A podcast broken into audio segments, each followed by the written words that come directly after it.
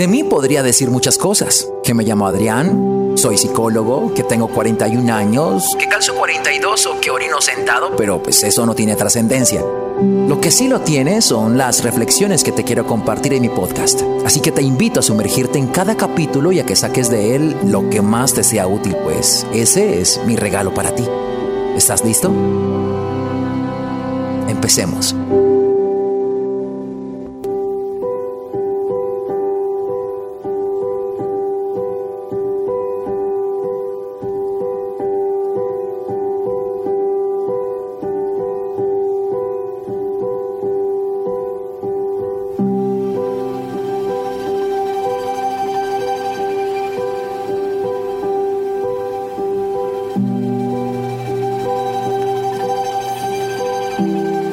Ya estamos concretando las fechas y los lugares, los municipios en los que podríamos ir a compartir mi conferencia Dramas y Caballeros, una conferencia de hombres para mujeres.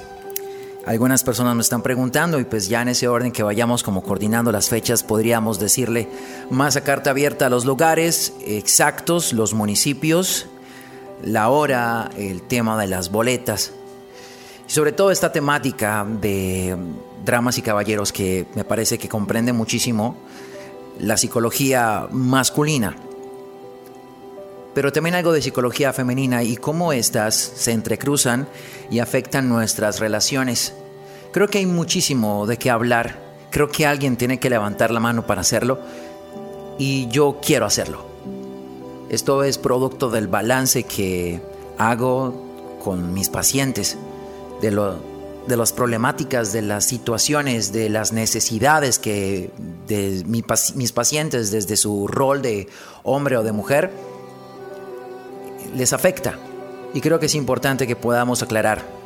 Estoy convencido de que después de esta conferencia no saldrían iguales y tendrán muchísima más información para poder verse y para poder corregirse, para poder deconstruirse y por supuesto mejorar la relación que tienen consigo mismos y la relación que tienen eh, con sus parejas. Quiero en esta mañana aprovechar este espacio para poder eh, reaccionar ante un texto que una de las personas que sigo en Instagram y que me sigue había compartido. Yo creo que es importante mirarlo con lupa porque de alguna forma creo que nos equivocamos.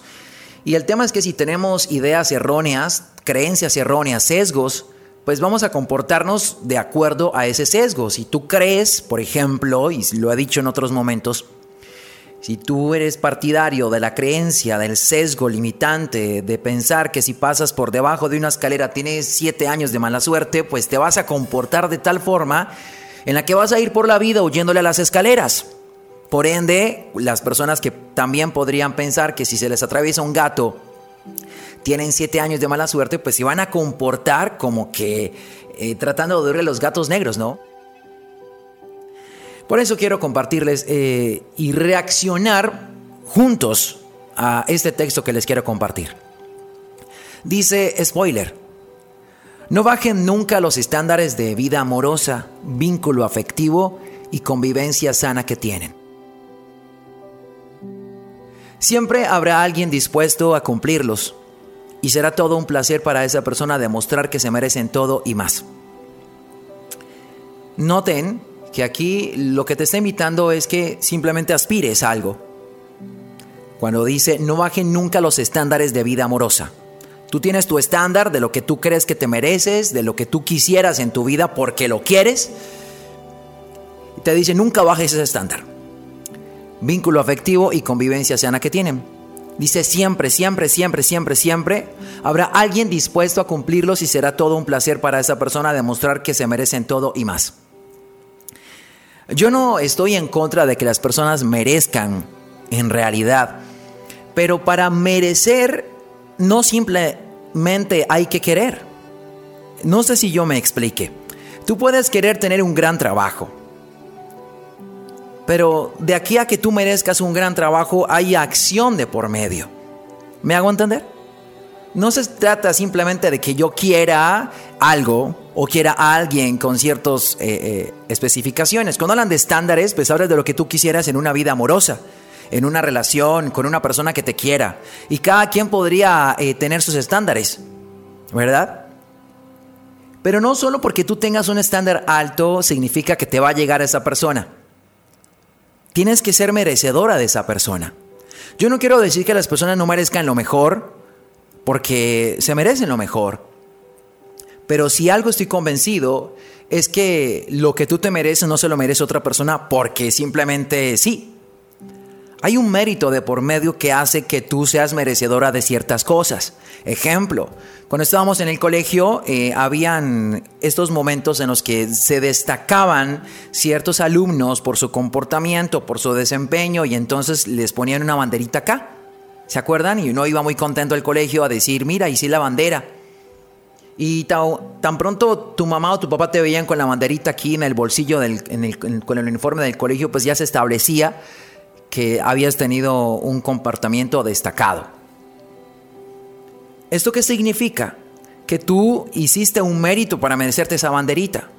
Los demás compañeros no lo hicieron tanto, por lo tanto no merecían izar bandera, porque si fuera así, simplemente por el hecho de ser estudiantes, pues ellos todos tendrían banderita, ¿verdad? A lo que quiero llegar es que no se trata solamente porque tú como hombre o tú como mujer tengas un estándar de lo que tú quisieras. Tú puedes querer un hombre o una relación en la que haya esto, esto, esto, esto esto. Cada uno de ustedes decidirá qué es lo que quiere. Pero no se trata de esperar a que me llegue en la vida simplemente porque yo lo quiero. Y no lo voy a bajar porque entonces si lo bajo me estoy conformando con menos. No, no estoy diciendo ni que le bajes ni que le subas. Lo que estoy diciendo es que seas congruente con lo que quieres es real que si tú quieres un gran trabajo, pues tú tienes que esforzarte y tener, no sé si las credenciales y las competencias para poder ser merecedor de ese trabajo, de ese sueldo, de esa persona. Yo puedo creer una mujer que tenga ciertas características en su manera de ser, en su atractivo, pero yo no me puedo quedar atrás, porque yo tengo que ser merecedor de eso. Porque si fuera así, entonces todos los hombres tendrían las mejores mujeres. Y no ocurre así y viceversa. No todas las mujeres tienen los mejores hombres. Así que no se trata de lo que yo quiera, sino de mi acto de congruencia, que es lo que está de por medio entre lo que yo quiero y lo que yo hago para merecerlo. Y ese es el mérito. No me puedes decir, y te quiero poner un ejemplo con todo el respeto, no deseo eh, herir susceptibilidades, siempre he sido partidario de que si crees que de esta información te sirve algo, lo tomes. Y si no te sirve, no lo tomes. Es decir, aquí no hay una obligatoriedad, aquí no hay una norma en la que lo que yo te diga sea la verdad absoluta. No.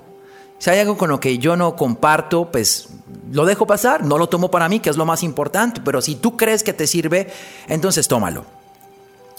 ¿Cómo podría yo, eh, que no me cuido, que no me alimento bien, querer a mi lado una persona que se cuide y que se alimente bien? ¿Verdad que no suena congruente? Suena contradictorio.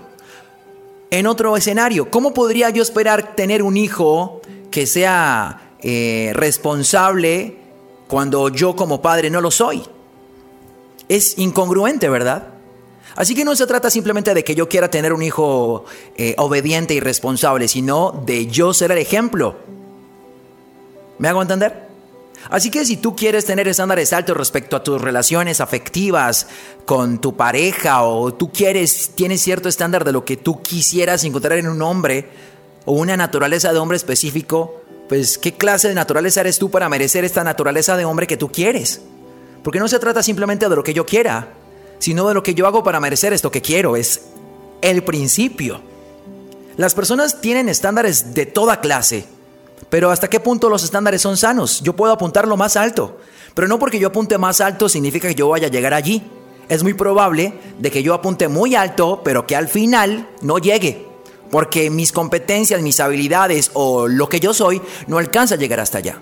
Así que yo ser congruente entre lo que yo quiero y lo que yo estoy esforzándome para merecer eso que quiero.